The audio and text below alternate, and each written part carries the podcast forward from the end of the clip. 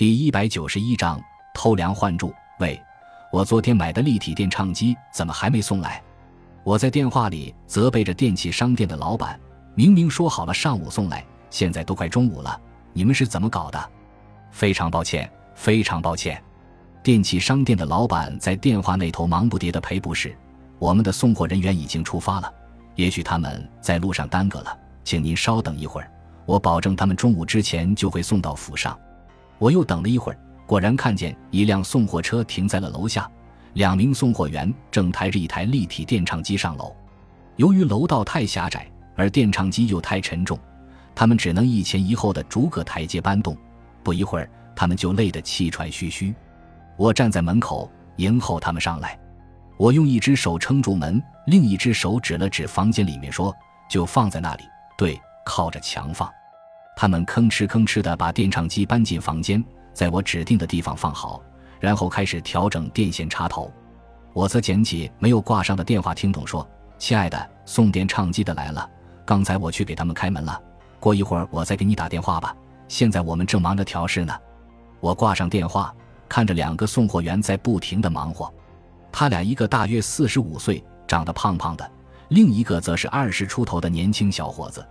年长的那个送货员正打开电唱机的顶盖，准备试试是否好用；年轻的则开始整理电唱机后面的导线。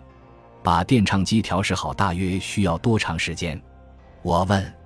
顶多五分钟。年轻的小伙子说：“对不对，史密斯？用不了三分钟就能搞定。”那个叫史密斯的年长送货员说道：“太好了。”我看看手表，说：“别着急。”慢慢来，这大热的天儿，给你们来罐啤酒吧。他们俩冲我点了点头，笑了。你们等着，我去拿点冰镇啤酒。说完，我走进厨房，从冰箱里拿出两罐啤酒。你们要用杯子吗？不，直接喝就行。史密斯说。我把啤酒递给他们，看着他们大口大口的畅饮。天气这么热，你们还要出来送货，真辛苦啊！我对他们说。可不是嘛，老板催得紧，客户要得急，最后就苦了我们俩。史密斯说：“我们的货车上还有十四台电器要送，有电视机，也有电唱机，而且都是要送到郊区的。干这活儿可不容易呀。再给你们拿几罐啤酒，路上喝吧。”说着，我又起身去厨房。谢谢，我们不能再喝了，一会儿还要开车。史密斯连忙推辞说：“先生。”你是做什么工作的？那个年轻的送货员问我。我是警察，在反诈骗组工作。史密斯笑着说：“我就说嘛，看你精明干练的样子，我早就觉得你不是军人就是警察。既然你在警察局工作，那你应该认识布鲁斯吧？”那个年轻人继续问道。“哦，我听说过，他应该是缉毒组的吧？”我回答说：“只可惜。”他因为收受贿赂被送到惩戒会了，哎，他是我可怜的叔叔。年轻人说：“只不过为了一件貂皮大衣，就葬送了自己的大好前程。”其实，布鲁斯在警察局里的人缘还不错，虽然我只和他见过一两次面，但对他印象很好。也许他是被人栽赃陷害了，但愿他能洗脱嫌疑。说着，我瞟了一眼立在墙边的电唱机。那个电唱机非常豪华，价格也相当昂贵，一般警察的收入是无法承担起的。我看到他们俩的眼神里似乎也充满了疑问，只不过没好意思当面问我。这么贵重的电唱机，我还不太会用，你们得给我演示一下。我说：“好的，等我们把啤酒喝完就演示，不用着急，你们慢慢喝，我还有十分钟的时间。”于是。我们又继续闲聊起来。那个年轻的说：“你的职业真令人羡慕。我从小就梦想当一名警察，可惜我身高不够，否则的话，我现在也穿上警服了。身高不是最重要的。”我告诉他：“良好的品行和过人的智商才是最重要的。”史密斯喝完了一罐啤酒，就继续调试电唱机。他一边调试一边问：“警官先生，你是便衣的还是穿制服的？”我接触的罪犯都是狡诈多端的诈骗犯，抓他们时最好不要穿制服。我说，不过即使我这便装，也有好几次让他们从我身边溜走了。这种案子很难办吧？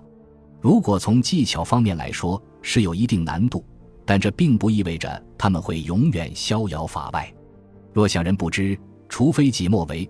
只要他们犯案，就迟早有一天会落入法网。嗯，你说的有道理。那个年轻送货员说：“小伙子，就拿你叔叔来说吧。有人向他表达谢意，送他一件貂皮大衣，然后转身又去惩戒会告发，这不明摆着是一个害人的陷阱吗？”我说：“可是话又说回来，如果当初你叔叔不收受这件貂皮大衣，想害他的人又怎么会有机可乘呢？”听到我这一番话，那个年轻人面露不悦的神色，我也就没有再继续说下去。不一会儿。史密斯调试完了电唱机，他抬起头来对我说：“机器调试好了，我们也该回去了。”我看了看表，说：“我也得走了。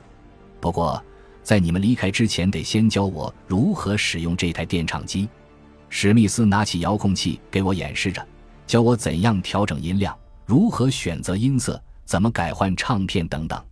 我说：“这机器的用法真是复杂，请再给我演示一遍好吗？”于是史密斯又花了大约五分钟的时间，为我详详细细地演示了一遍。最后，他们在临出门的时候还对我说：“假如你还有什么地方不清楚，可以看看说明书，那里面说的很详细。”我在他们的送货单上签了字，然后穿上外套，也和他们一起下楼。我们一起走到楼下，我走向我的汽车，他们则朝着送货卡车走去。突然，史密斯发出了一声惊呼。他冲我大叫道：“警官，快来呀！出什么事了？”我急忙跑了过去。你看，送货卡车的后门被人撬开了。果然，撬坏的锁头被丢在地上，车内空空如也。史密斯大惊失色地说：“车上的货物，十四台电视机、电唱机，都都被偷了。”我围着卡车转了一圈，打量了一番，问：“你确信这是你们的车吗？”“没错。”这车上还有我们公司的标志呢，可是货物都被人搬走了。别担心，我们先在附近找一找。我一边安慰他们，一边和他们分头在楼的附近寻找，但没有找到任何可疑的迹象。我说：“你们留下一个在这里保护现场，另一个跟我上楼打电话报警。”年轻送货员留在了卡车上，史密斯则和我迅速跑回楼上。我抓起电话，拨通了警察局。我是飞警官，请立即派人过来。这里发生了一起盗窃案。接着，我把事情的大概情况以及事发地点告诉了对方。挂上电话之后，我转身对史密斯说：“好了，一辆警车正赶往这里，你也回到卡车上去等候吧。对了，你最好打电话把这件事通知你们的老板，看看他有什么办法。”史密斯战战兢兢地给老板打了电话，把货物被窃的事向老板描述了一番，最后。他还不忘说上一句：“我们已经报案了。”老板在电话那头则将史密斯劈头盖脸的臭骂一顿，吓得史密斯面如土色。等他结束了与老板的通话后，我让他到卡车上去等警察。史密斯刚一下楼，我立刻又拨了一个电话：“您好，这里是威里蒙百货公司。”一个甜美的女声传来：“请找你们的老板麦克，请稍等，我给你转接。”喂，我是麦克。麦克，我已经得手了，我把电视机、电唱机都弄到手了，他们正在去你公司的路上。太好了，我会给你大价钱的。哈哈，伙计，我信得过你。哦，对了，你认识飞一警官吗？飞一，就是两年前把你送进监狱的那个吧？对，就是他。你猜我现在在哪儿？我正在他的公寓里给你打电话。而且我还留给他一台非常昂贵的立体电唱机，算是给他的一点小小见面礼吧。哈哈，你这招可忒狠了！麦克在电话那头大笑着说：“一个警官家里有那么贵重的电唱机，人们肯定会怀疑他，凭他的收入能买得起吗？这回有他好瞧的了。对，我倒要看看他怎么向惩戒会解释。”挂上电话时，我顺手将电话听筒上的指纹擦掉了。现在我可以心满意足的离开了。哦，对了，我必须把啤酒罐带走，因为那上面也有我的指纹。我将两个啤酒罐装进口袋里，又小心地锁上非遗警官的公寓门，然后下楼朝我的汽车走去。当我发动汽车的时候，看见那两个笨蛋还坐在卡车上，傻乎乎的在等警察呢。我向他们挥挥手说：“别太着急，警察很快就会到的。”我暗窃喜，心里说：“着急也没用，真正的警察还不知道这件事儿呢。”感谢您的收听，喜欢别忘了订阅加关注，主页有更多精彩内容。